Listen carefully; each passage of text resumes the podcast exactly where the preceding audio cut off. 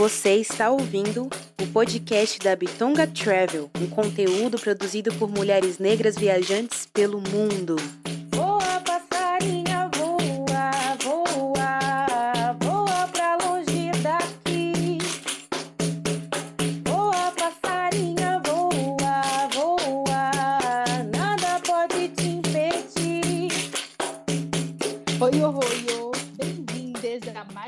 Podcast da Bitonga Travel. Eu sou Rebeca Leteia. Oi, oi, bem-vindas. Eu sou a Dani Romão. Dani, diga pra gente qual é a frase da convidada, o nome e o destino que nós vamos percorrer hoje. Bom, a frase da nossa convidada é a seguinte: Eu, mulher negra, transmuto, resílio, tenho olheiras e cabelos despenteados. Bem pretinha, tenho espinha, bochecha grande, sorriso tímido, por estranhas historinhas. E mulher preta! E essa mulher preta que vem nos trazer histórias de um destino super legal, inédito aqui no nosso podcast, é a Luciana Silva Silva, e vamos com ela para Mariana, Minas Gerais. Bem-vinda, Luciana, tudo bom? Tudo ótimo, muito obrigada. O prazer é todo meu estar com vocês aqui. Uau! Aproveitando esse oi e essa chegada triunfal, com essa linda autodescrição de quem você é, já diga nome, idade, o que faz, de onde veio e onde está neste momento. Eu sou Luciana Silva Silva, eu sou paulistana, eu sou assessora de atingidos por barragem em Mariana, Minas Gerais. Estudei Direito e Letras, eh, sou educadora popular também, sou ativista ambiental e, e antirracista. Moro atualmente na cidade de Praia Grande, onde estou neste momento. Trabalho lá em Mariana, também no Rio de Janeiro e às vezes no Pará. Estamos rodando o Brasil em busca de um mundo mais sustentável para todos os seres. Maravilhosa, tá bom para vocês, minha gente? Toda essa apresentação, esse currículo e esse texto, essa frase, que na verdade é um trecho do poema, foi escrito por você, né, Luciana? Foi, esqueci, esqueci de falar, né? A pessoa fala, ah, você esquece, eu sou escritora também. Ah, agora sim, faltou só mais essa informação. Faltou, faltou. Agora está completa, maravilhosa. Bom, com toda essa apresentação aí incrível e todas essas qualificações e tudo mais, qual a chance desse nosso passeio de hoje para Mariana ser ruim? Zero, zero. Então, vamos iniciar aí com você contando qual é a sua história, né, com a cidade de Mariana. Eu vim de uma família pobre e a primeira vez que eu pude viajar, né, só, fui sozinha e foi para para fazer o ciclo do ouro, né? Subi até a cidade de Diamantina, né? Saindo ali da comecei ali em São João da Rei. Eu cheguei com o interesse máximo de chegar em Ouro Preto e Mariana, né? Que é, são os, os picos desse ciclo, né? Onde tem é mais território preservado e museus, enfim, aparelhos culturais em geral, além da história negra desses lugares. Para mim foi muito satisfatório quando depois, né, eu fui trabalhar nesse território e conhecer mais a fundo. Mas a minha primeira experiência de viagem sozinha, né, de, de autoconhecimento e de também estar perto da cultura negra de outro território foi na cidade de Mariana, Ouro Preto, onde eu fiquei é, entre Ouro Preto e Mariana mais tempo, né? Que a gente fala sempre quando vai essas duas cidades, Mariana e Ouro Preto, porque elas são muito imbricadas. Ouro Preto um pouco maior, mas elas têm os territórios e tipos de preservação, de tombamento, de patrimônio e também de aparelhos culturais e população em si muito parecidas. Aí quando eu cursei direito, né, e, tive a oportunidade de trabalhar com direitos humanos unido ao ambiental onde estou agora, é, eu conheci Mariana de uma outra forma. Né, trabalho especificamente com os territórios atingidos pela barragem de Fundão em 2015 em Mariana. Né, então são várias várias comunidades da zona rural, né, porque o circuito turístico ele normalmente é feito apenas na área urbana mas a zona rural tem muito, muito, muito a nos dizer sobre a história do Brasil, né? tanto a história quanto a recente, né, sobre quais povos e quais territórios têm sido investido dinheiro em relação à preservação, quais estão sendo atacados pelas políticas de genocídio, né, tanto humano quanto ambiental. Então, e fora as histórias lindas de preservação da cultura negra, arquitetônica, é muito rico, muito rico. Mata Atlântica, assim, de muita diversidade, comunidades do interior de Mariana, é, antes do, do rompimento da barragem, e as que não foram atingidas parecem vales encantados, cortados por rios. Então, tem a boa história construída pelo povo né, e pela natureza, e também tem a outra história também que, que para quem luta também é muito importante. Então é recheada de interesses por todo lado. Sensacional. Olha, você sabe que eu tenho assim uma quedona por Mariana. Mariana é a cidade onde a minha família do lado paterno, que também do lado paterno ainda do meu pai, é de Mariana, então é um lugar que eu tenho muito carinho, apreço. Tive a oportunidade de ir com os meus pais para lá e depois eu retornei sozinha. Então é um lugar que me remete muito à minha família. Eu tenho um carinho enorme. Então quem for para cidades históricas, né, de de Minas Gerais, eu sempre recomendo passar por Mariana. Família Santana, quem tem aí o sobrenome Santana, para mim é obrigatório passar. Bom, é, e acho que também esse programa é, tem uma questão bem política, né? A gente falar, principalmente do, do motivos do seu trabalho lá, né? Trabalhando com barragem. É, e acho que ia ser bem legal você comentar um pouco disso, porque considero que nós, viajantes, somos corpos políticos, né? Acho que mais do que a gente só visitar lugares, a gente tem que saber o que tem sido feito ou o que não tem sido feito pelos governantes, né? o que tem sido feito é, brutalmente por indústria, por empresas, só na questão do lucro, e o que não tem sido feito aí pelos que deveriam governar realmente esse país. É interessante você falar da sua família de Mariana, né? Porque, enfim, imagina as histórias que essa família deve ter para para contar. Visitando Mariana, um município com cerca de 60 mil habitantes, né? 61 mil é da estimativa atual do IBGE até 2020. Aí no último censo mesmo, de 2010, foi 54 mil. A, a população ela tem, a maior parte do Brasil, uma diferença gritante entre a população que ocupa uma, uma faixa pequena da zona urbana, né? É 87% da população ocupa a zona urbana e somente 12% ocupa a área rural.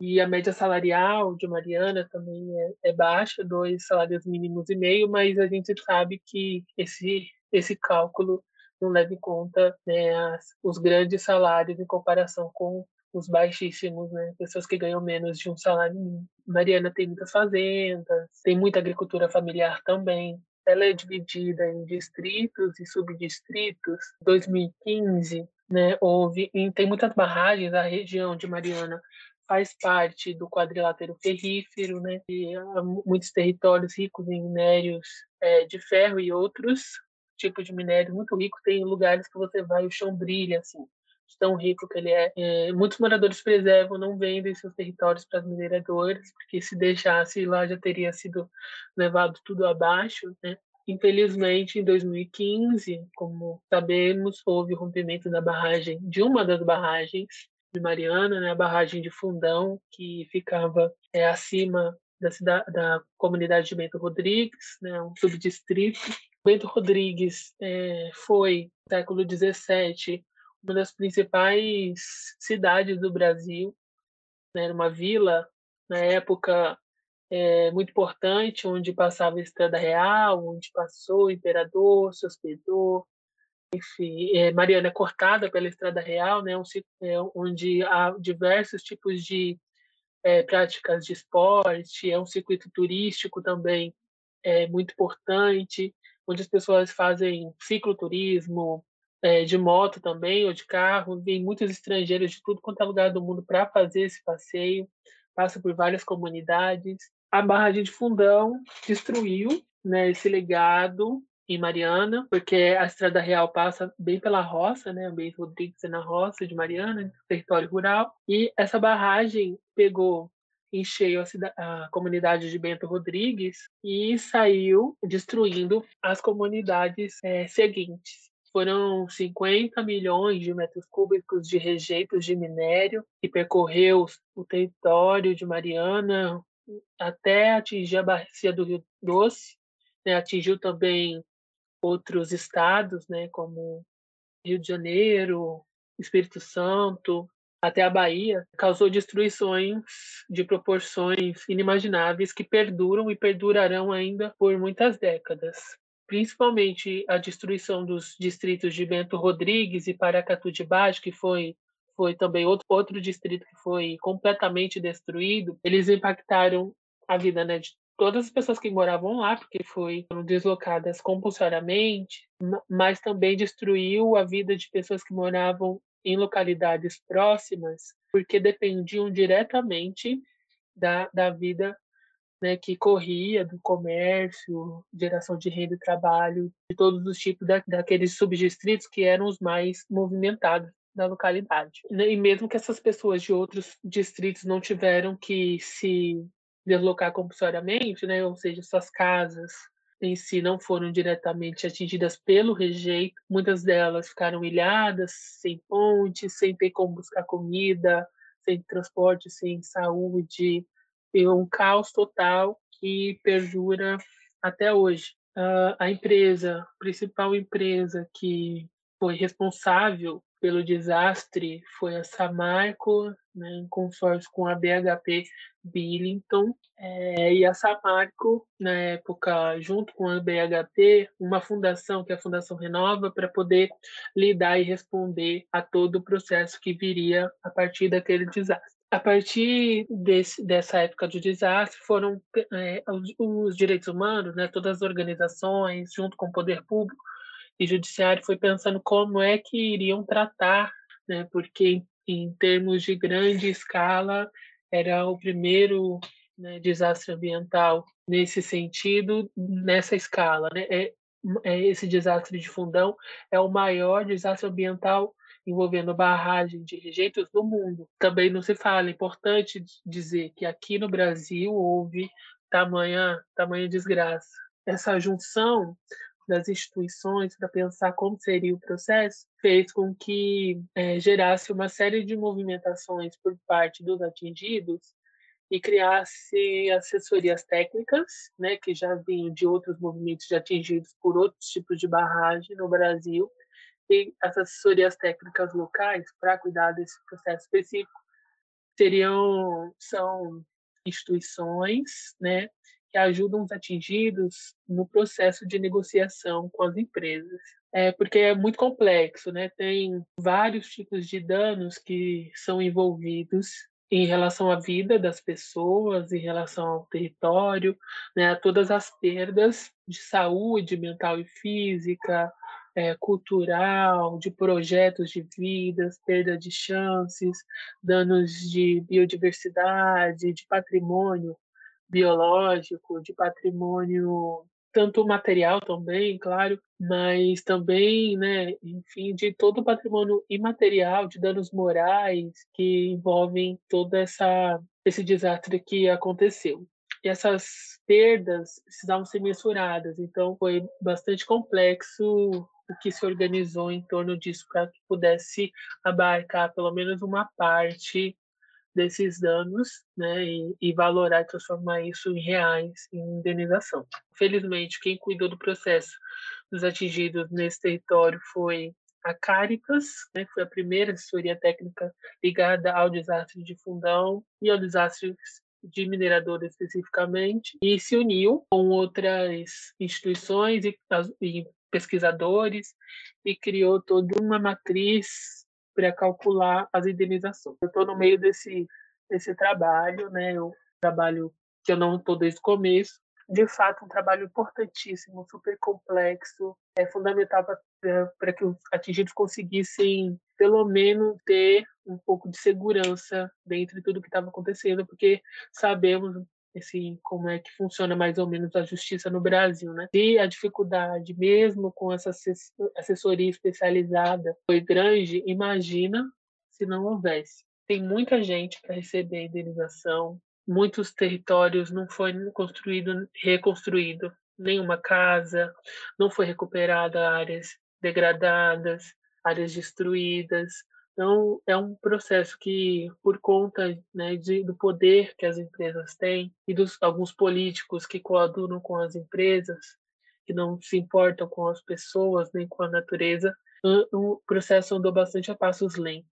Né? Eu tenho discordâncias da forma como o processo foi conduzido, mas, enfim, lutar contra os grandes é muito difícil, né? e a Caritas fez o melhor trabalho possível. Então, em relação ao desastre ambiental em si e a e as indenizações, infelizmente o quadro ainda é precário, né? Porque muita gente ainda vai ter, vai, vão, vai fazer suas negociações com as empresas. Eles fazem de tudo, criam diversos subterfúgios para fugir das suas responsabilidades, inclusive criando mentiras como propaganda, né? Há, pouco tempo atrás, eles divulgaram uma campanha de que está, gastaram bilhões construíram é, no, é, novas comunidades. Tem uma que chama Novo Bento, né, em relação ao Bento Rodrigues, construíram apartamentos pequenos para as pessoas que moravam em casas com, com quintais, com hortas e, e bichos. Enfim, criaram um modo de vida totalmente em desacordo com que aquelas pessoas tanto almejam hoje quanto o que elas tinham na época. Então, é bem, bem triste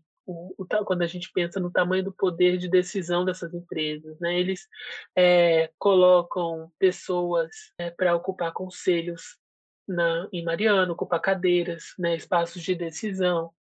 Né? Eles criam todo um corpo de profissionais para pensar como é, amenizar tudo aquilo que eles deveriam fazer para tentar é, amenizar o sofrimento das pessoas e também indenizar a própria cidade, né, e própria, o próprio território e a natureza também. Né, como nós ativistas sempre faz, fazemos a crítica, por baixo de toda a lama tem, então, talvez seja do interesse dessas empresas, a gente precisa sempre lembrar, esperar e, e retardar o processo para que elas consigam ainda tomar conta desses territórios elas estão sempre tentando minerar, sempre tentando explorar e destruir. Mas falando assim das, da parte boa também desses territórios, né, as, as pessoas muito aguerridas, claro, muito, muitas se cansaram, mas muito aguerridas, muito críticas e do que aconteceu, né, tanto que por causa delas é que houve indenizações por conta da luta dessas pessoas, e se não fosse isso,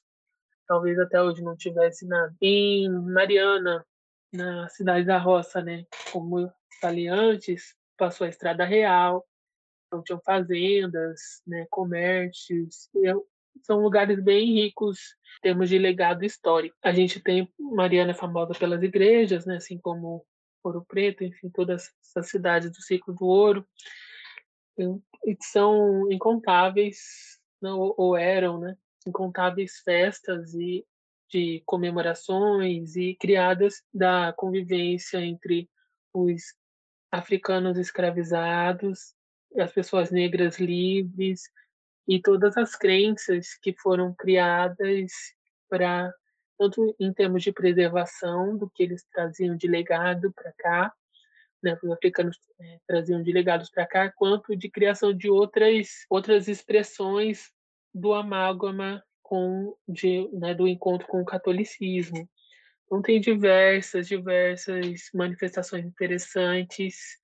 Ah, tem também as construções oriundas da resistência, né? Por exemplo, as igrejas do Rosário, a Capela de Nossa Senhora das Mercês e outros totens que significam a resistência negra e a presença negra muito forte nesses locais, né? E não é à toa como havia uma grande concentração de pessoas negras naquele território que se pôde construir uma barragem, né? Porque se fosse contrário, talvez isso não teria acontecido. Eu conheci muitas pessoas que têm histórias assim, são museus vivos, né? Daquele território, como por exemplo, seu Filomeno, senhor negro alto, assim, tem quase dois metros, né? Eu tenho 1,90m, ele era um pouquinho maior que eu ainda, E seu Filomeno com 98 anos, contando a história dele naquele território, uma pessoa que viveu ali, imagina, quase 100 anos atrás, foi um menino de recado, até ir trabalhar na empresa que antes, agora não vou me recordar o nome, mas que era antes da Samarco, tinha um outro nome. Foi a primeira mineradora da região, que era uma pessoa que, que não pôde estudar, porque não era proibido na época, né? e depois era muito de tudo era dificultado, não tinha dinheiro, não tinha condições, e conseguiu ser supervisor dos engenheiros, mesmo assim, sem ter estudado engenharia e ganhando menos que eles. Né? Então, pessoas como ele e outras fizeram a história ser como é hoje, né? fizeram com que lutaram para que as pessoas negras daquele território andassem de cabeça erguida, mas não estão nas páginas da história, nem recebendo medalhas nem troféus andar por ali também foi me revisitar a minha negritude, né? E, e fortalecer também a minha luta. Cada vez que eu volto a pisar ali, é fortalecer o porquê eu é, estou no direito, é, lutando pelos direitos humanos, por aquelas pessoas, né? Por que, que eu me desloco entre os territórios, por que, que eu me reconheço da forma que eu me reconheço. Então, é uma, uma forma de ver por que, que vale a pena, sabe? Por que, que a gente precisa tanto lutar e quanto é importante viajar também. Né? Quanto é importante estar perto das pessoas que constroem os territórios nas viagens, sabe? Isso, para mim, é a viagem me liberta, né? Então, Mariana e Ouro Preto foram lugares que me libertaram também, porque foi a primeira vez que eu senti que viajar né, poderia me ajudar enquanto gente né, e poderia me ajudar a me encontrar enquanto gente. Então, Mariana me desperta todas essas, todos esses sentimentos, tanto pessoais, profissionais, ideológicos. É isso, é tudo isso. Toda uma história, né, e uma conexão 100%, né, com a cidade. E é isso, né? Temos aí cultura, política, né? o desastre que, infelizmente, as pessoas, quando falam de Mariana, acaba sempre fazendo essa ligação, né, a, a, a, tragédia que aconteceu. Mas agora vamos falar assim, vamos fortalecer, né, o turismo dentro da cidade de Mariana, né, o que, uhum. que as uhum. pessoas podem conhecer. Você já falou vários pontos aqui turísticos que são super bacanas de se visitar lá. Mas, primeiramente, Mariana, para quem está, quem decidiu aqui, né? Porque não tem como não decidir visitar Mariana com esse episódio tão legal.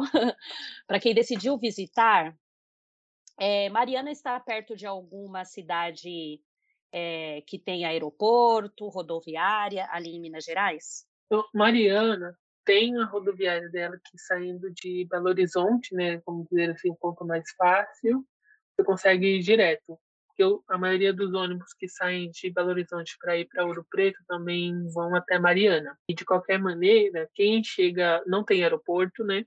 Só em Belo Horizonte. Quem chega a, a Ouro Preto vai a Mariana de ônibus urbano. Então é bem fácil chegar. E é bem pertinho também. De Mari... Do centro de, Mari... de Ouro Preto ao centro de Mariana dá meia hora de transporte público. Perfeito. Excelente. E ainda tem aqueles é, por exemplo, ah, eu vou até já dando a dica aqui, né? Eu quero que todo mundo vá para lá. É, você chega em, em Belo Horizonte, né? Tem vários ônibus na rodoviária, sai aqueles é, buzzer, vários aplicativos também levam para lá por preço super em conta. Aí se desceu Ouro Preto, pegou esse busão e já era e vai ser feliz. Assim, foi para Ouro Preto, obrigatório para Mariana. é, eu também pego às vezes carona, né? Mas você tem que ter todas as garantias, ainda mais sendo mulher. Pego carona assim de babacar, né? Também baratinha um pouco, né? Porque para quem vai muito para lá, às vezes economizar é muito importante e às vezes não sempre, né? E como é, você falou, Rebeca, o buzzer também ajuda muito. E, enfim, é, mas é mais o que eu utilizo mais mesmo é o ônibus na rodoviária, porque se eu for, por exemplo, para Belo Horizonte de, de ônibus, eu desço na rodoviária e já pego lá mesmo, que às vezes é muito cedo, né? Aí já pego lá mesmo uhum. primeiro ônibus, segundo que vai direto para para Ouro Preto, Mariana. Ou de São Paulo direto também, ó. De São Paulo, da capital, vou para lá, pego um. Do Rio de Janeiro também. Né? E é isso. Tem, tem boas opções para chegar. Uhum. Sensacional. Bom, hospedagem. Onde a gente consegue se hospedar? É possível? É, dá ainda, né? Porque assim, a gente tem a ideia de, da, né, das barragens que destruiu Mariana inteiro. Essa é a ideia que vem em nossas mentes, né? Explica também um pouquinho disso, né? Como que está funcionando o turismo, até a gente também pensar nessa necessidade de, da nossa obrigação de reconstrução do local, né, hospedagem com locais para também fortalecer essa economia que existe e tal. O centro urbano de Mariana não foi atingido diretamente, né? Ele foi impactado economicamente, mas não foi atingido e culturalmente, claro, mas não foi atingido diretamente. Então ele tá, ele foi atingido pelos rejeitos e a zona rural, em torno da Estrada Real. Então, alguém quiser ver onde que é a Estrada Real, Bento Rodrigues, você vai conseguir ver. A pessoa deve procurar o Rio Gualacho, Rio Gualacho foi o rio que foi para um, por onde passaram os, os, rejeitos até chegar no Rio Doce. Então, se seguir pelo mapa o Rio Gualacho, vai conseguir ver quais as comunidades que foram diretamente atingidas pela barragem de rejeito. É, embora nem todas as comunidades foram totalmente atingidas. Há a possibilidade de visitá-las, ainda assim. Então, na, eu sempre aconselho a ficar no centro urbano, a não ser que você queira fazer um outro tipo de, de turismo, mas a região da zona rural de, de Mariana não é assim, tão bem preparada para receber turistas, porque é bem rural mesmo, sabe? São casas longe uma da outra. Bento Rodrigues tinha lugares para ficar. Camargos também tinham uma pousadinha muito boa por conta do turismo na Estrada Real, mas por conta da, do rompimento da barragem, eles sofreram muito é, Bento foi destruído e Camargo sofreu muito impacto econômico. E até onde eu saiba, ainda não havia rea, é, reaberto. Hostels, né, para vários bolsos, e pousadas que a gente.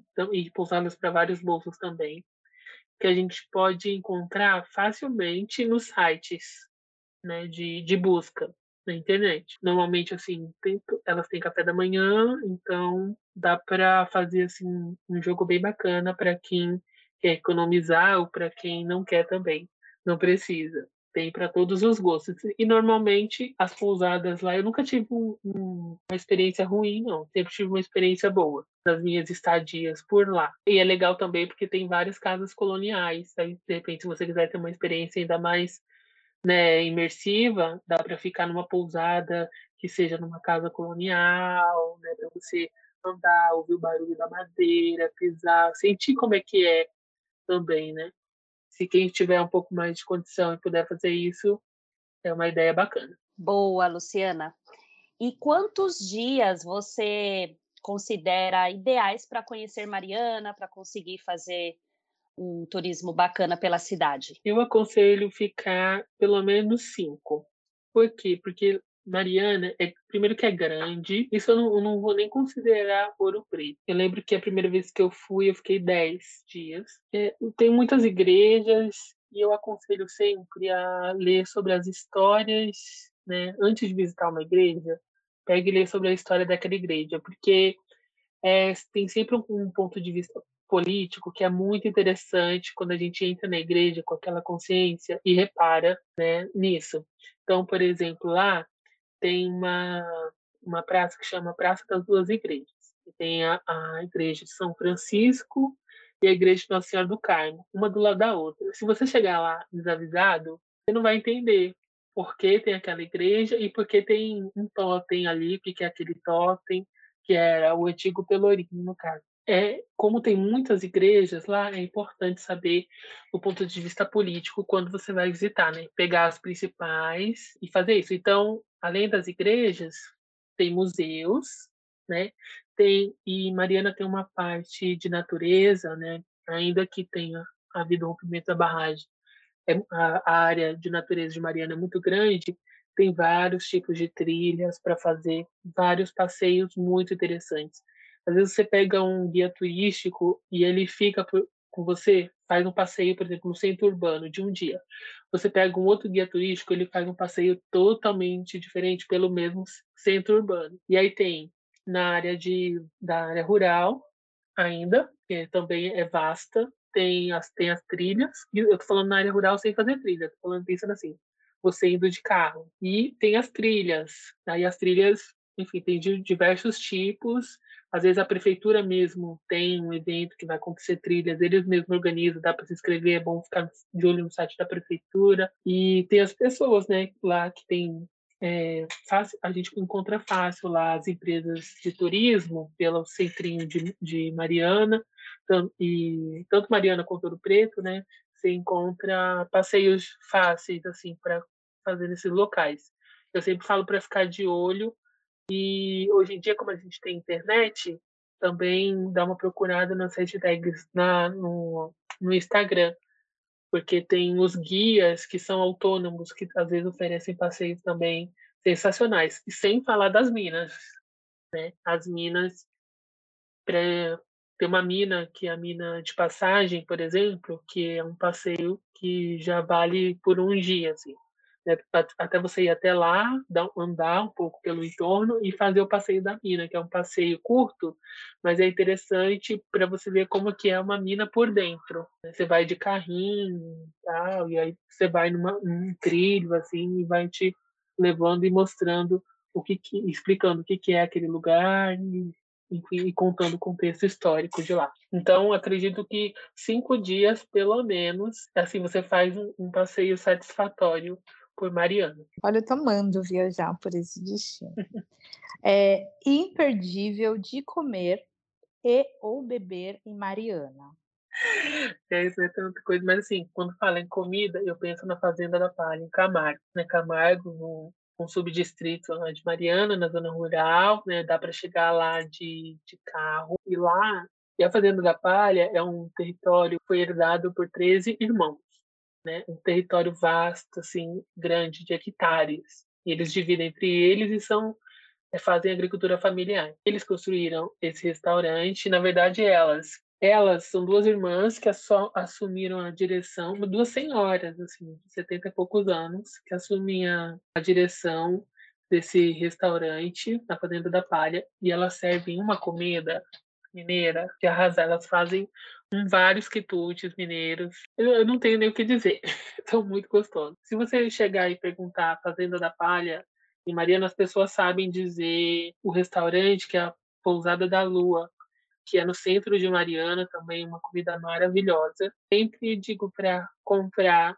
Lá em Mariana tem muitas quituteiras. Produzem e mandam para a cidade. Então, por exemplo, o doce de mamão, é um doce que elas fazem de mamão em, compota, que fica enroladinho assim, que não é muito doce, elas fazem de um jeito que nós gasta todo o seu salário só naquele doce, se você ficar muito tempo lá. É, além do, eu acho que o, o, pão de queijo lá também é muito bom, porque, assim, são os queijos regionais, né, e doce de leite.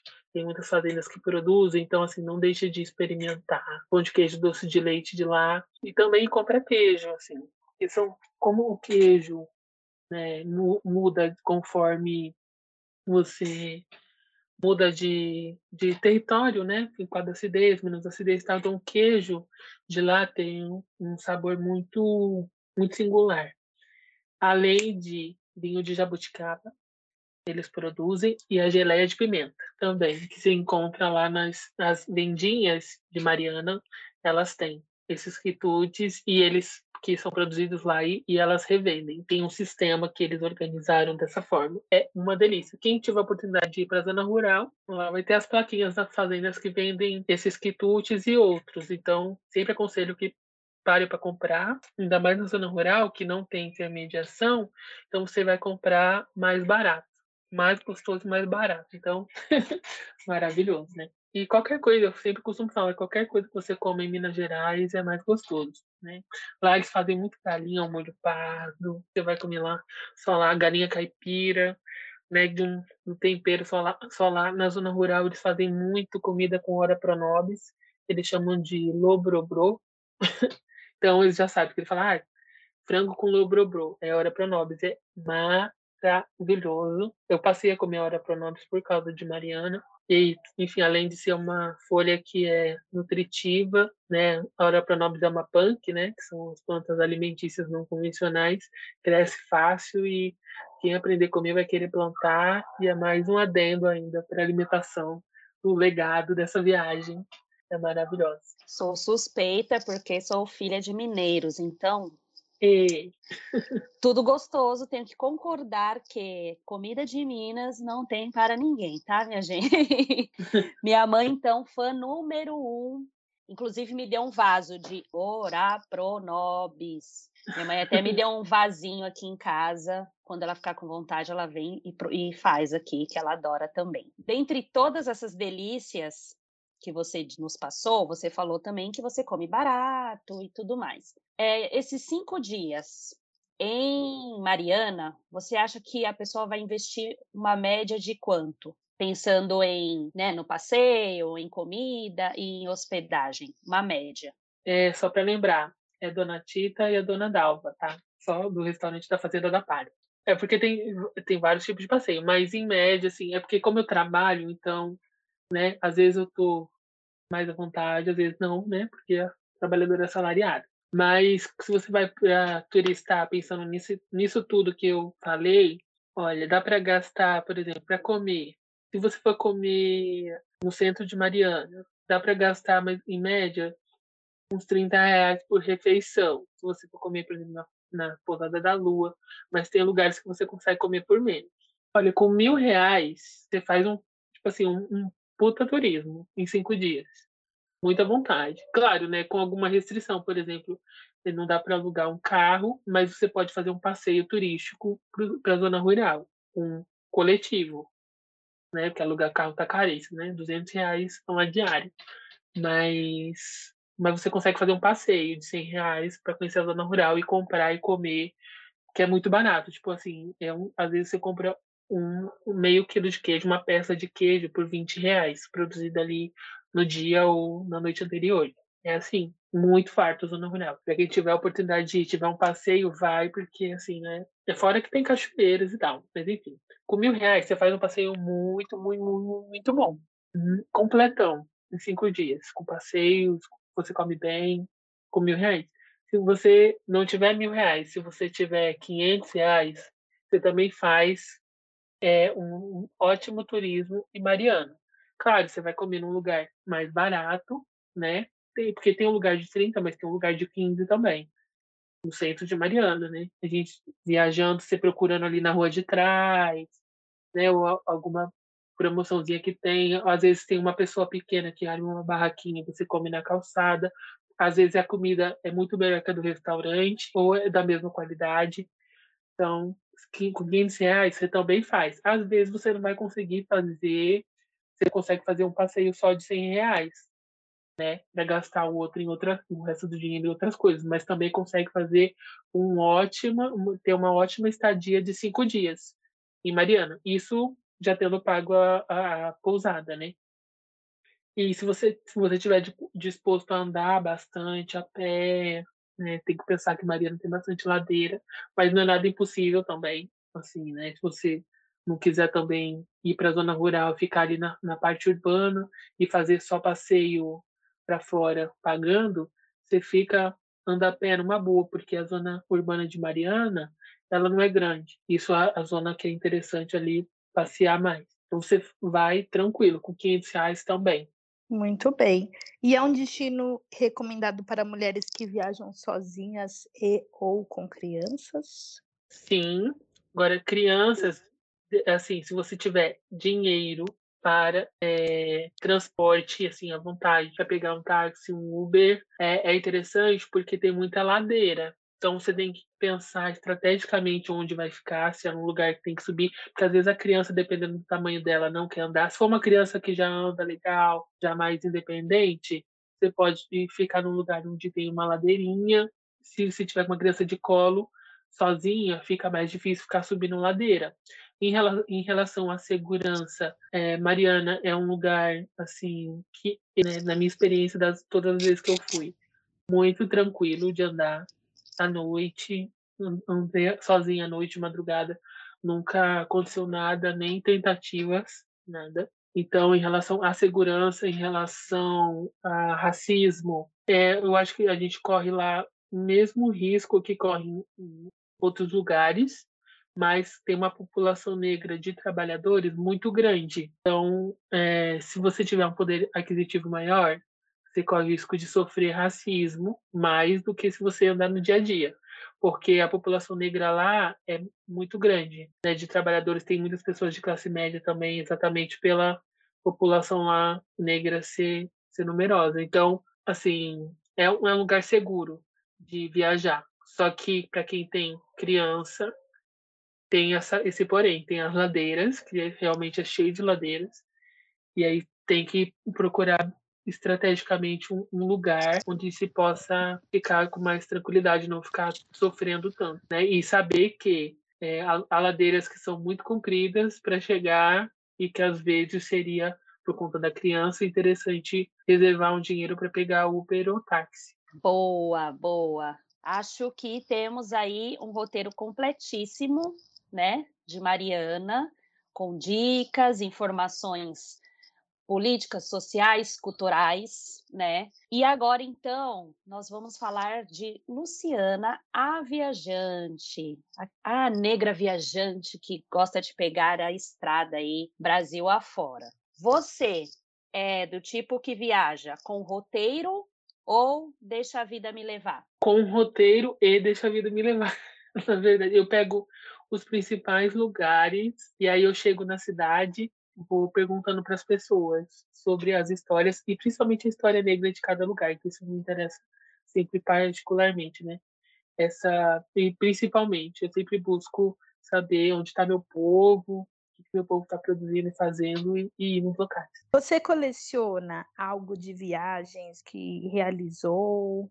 Olha, não, não coleciono nada. Eu não, tenho o costume de colecionar nada. Eu não tenho muito apego a, a coisas materiais, não.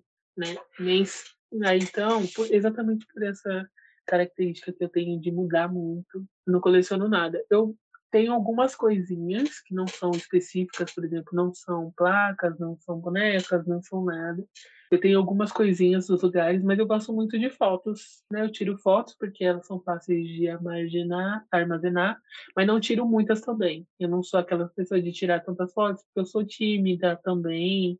Aí eu não tiro tantas fotos de mim. Gosto de tirar fotos dos lugares, mas também não tiro tantas. Mas eu gosto mais das fotografias dos lugares. Não mais coisas assim, não. Mas eu trago sempre comida.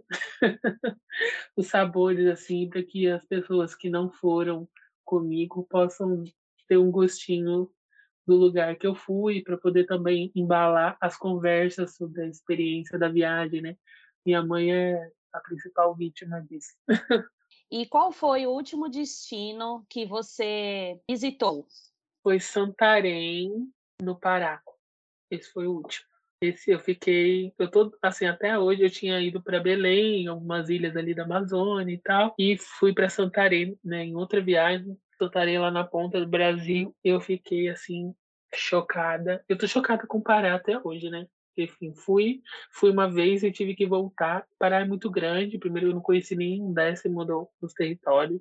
Eu fiquei encantada com Santarém. Eu fiquei encantada com a Ilha do Marajó, com a beleza e com a as diferenças culturais, né? Por exemplo, teve um dia que eu fui, eu tô encantada com o Pará em si. Então, teve um dia que eu fui a Belém, lá no mercado ver o peso, e experimentei 20 frutas que não chegam no Sudeste, assim, 20 num dia.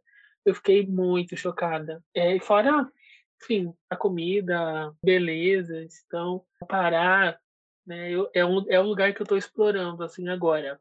Né? Fui, fui duas vezes, fui para um lugar, fui mais para o sul, né, na capital ali, e depois fui mais para o norte e quero voltar para explorar a região assim sudoeste, que é só pluvial, né, não tem nenhuma praia, nada, só a Amazônia mesmo. Eu fui num pedacinho da Amazônia, eu quero ir para dentro. Eu estou encantadíssima com Pará. E já eu falo, né, se não, não fosse a minha responsabilidade aqui no Sudeste, eu não tinha nem voltado, porque eu estou encantada com lá. É, realmente. Quem conhece o Pará nunca mais quer voltar, né? Aliás, a gente Ah, eu fu- fui por causa de Rebeca, Ah, babado. inclusive. babado, babado, babado. Bom, a gente tem episódio aqui, né? Que a Ileia fala de Alter do Chão, a Joyce passa aqui também falando do quilombo Marambiré, é, assim como também ela fala, né, dos afro-amazônicos. Então, dá aí uma buscada no nosso podcast desses episódios incríveis que falamos do Pará com muito orgulho. Bom, e a pergunta que não quer calar, qual é o seu destino dos sonhos? Moçambique. Ah, temos episódio também. Tem, não, sei. sei. Não, e todos, eu lembro que todos os stories de Rebeca, eu conheci Rebeca por causa disso, inclusive. Mas é, todos os, os stories da, de- do continente em si, né, todo, eu vi, assim, e eu sou doida para conhecer Moçambique, assim, eu sou apaixonada pela Paulina Chiziane, eu sou apaixonada pelo português moçambicano, acho muito poético a forma como eles formam a sintaxe, assim, é muito diferente do, do nosso português, né, brasileiro, e por conta das línguas deles lá, então fica uma coisa para nós, né, muito poética, é muito bonito o português de lá, né, e também a luta política e fora os lugares que eu vejo por foto, né, e, os, e ainda depois que eu conheci as pessoas de Moçambique aqui no Brasil, eu falei, meu Deus, isso é maravilhoso, fiz amigos, né, enfim, a comida, eu sou super interessada em, em Moçambique. Esse é o meu, assim, o, o grito do, do momento. Falando, quando eu saí, eu só saí do Brasil, por enquanto, uma vez, né? Por enquanto ainda tô, eu fui para Argentina, mas depois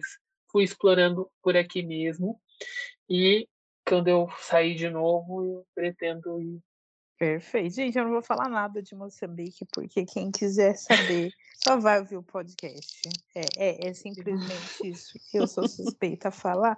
Ou compro o livro de Rebeca Litéia. É isso. Não, não vou nem falar mais nada. O programa pode acabar aqui. Brincadeira. Parte Moçambique. Sim, em breve, gente. Vocês vão aí, ó, se organizando, porque do nada vai ter um episódio aqui que vai ser o seguinte: vai ter essa viagem da Bitonga para Moçambique, porque assim, se pá, a gente já tem umas 40 pessoas na lista aí de, de, de convidadas, hein? Opa. Patrocinadores, estamos prontas. É só, é só chamar que a gente já já tá pronta, já tem, já tem tudo. Tem roteiro, tá tudo prontinho. Bom, Lu, caminhando para o fim, deixe aqui o seu arroba, como as pessoas podem se conectar com Luciana Silva Silva nas redes sociais. Eu uso, por enquanto, só o Instagram. Né? Eu tenho o Facebook, mas já assim é mais obsoleto, uso mais para os grupos de cursos. E o Instagram é arroba Luciana Silva Silva. E, enfim, tô lá, quiser falar comigo, trocar uma ideia, marcar viagens. Vamos lá, mulheres negras, vamos juntas, de repente, a gente, né? Quem sabe eu aposto muito nessa ideia de Moçambique em grupo aí, ó, Tonga. Já vai pensando. e eu fortaleço essa ideia, vou até fundar uma hashtag Bitonga, vamos para Moçambique. e é isso. Meu arroba é isso, Luciana Silva Silva. Tamo junto. Então, Luciana, gostaríamos de agradecer imensamente a sua participação nesse programa. Como nós estávamos comentando no, nos bastidores, estávamos esperando ansiosamente aí você para trazer realmente a perspectiva, né, o seu olhar eh, sobre Mariana, né, nesses dois viés, tanto como uma viajante, assim como uma trabalhadora, e nessa questão de trabalho mesmo parabéns né, pelo seu trabalho, uma admiração, é muito importante. A gente saber que tem mulheres negras com, com know-how, assim, com um currículo incrível, trabalhando para o nosso povo após esse desastre aí natural, já natural não, esse desastre ocasional, né, é, por essas grandes empresas por conta de ganância humana no nosso solo, no nosso território que é muito rico, e a gente sabe que foi Mariana, que foi em Otim, que também já passou aqui, Brumadinho, né? Agora a gente está vendo essa exploração aí desumana mesmo, território nor nortista, então é, saibam que existem mulheres que estão trabalhando aí para que para reparação de famílias. Então, lembrem que os nossos corpos são políticos, que existem muitas pessoas trabalhando, existiram muitas vítimas, muitas pessoas morreram. Tem gente que ainda não foi encontrada. E então é muito importante, além da gente só da close, a gente lembrar da importância que a gente tem neste ao percorrer Brasil e mundo. Então, mais uma vez, Luciana, parabéns pelo seu trabalho, parabéns pelo seu brilhante, brilhante, brilhante, brilhante, pela sua né, brilhante explanação aqui nesse programa, para a gente dando essa visão. E mais uma vez, que seus sonhos se realizem, que você tenha sempre muita proteção e que a gente não precise né, de alguém que vai é, fazer estudos, conseguir resgatar aí um pouco do que ficou através desses desastres. Então, muitíssimo obrigada, muita proteção, luz e caminhos abertos para você. Hoje sempre a casa é sua. Muito obrigada. Eu agradeço, é uma honra conversar com vocês e duas pessoas que eu admiro muito, tanto o trabalho quanto a vida de viajante em si, e que, enfim, esse, esse trabalho que vocês prestam assim a, a nós, né, é muito importante porque a gente passa a ter um olhar é, muito crítico também e também passa a estar mais à vontade a partir das informações que vocês passam, das reflexões que vocês provocam na gente, nas viagens, né? Ser mulher negra viajar sozinha é, é, é muito é muito difícil, né? É, mas é muito desafiador, né? Mas a partir da segurança, a partir das informações que vocês trazem e de todo esse ciclo de, de pessoas que vocês envolvem, né? E que vocês trazem também outras outras viajantes e que trazem junto com vocês milhares de possibilidades, tanto de, de conhecimento, de autoconhecimento, de possibilidades de vida também.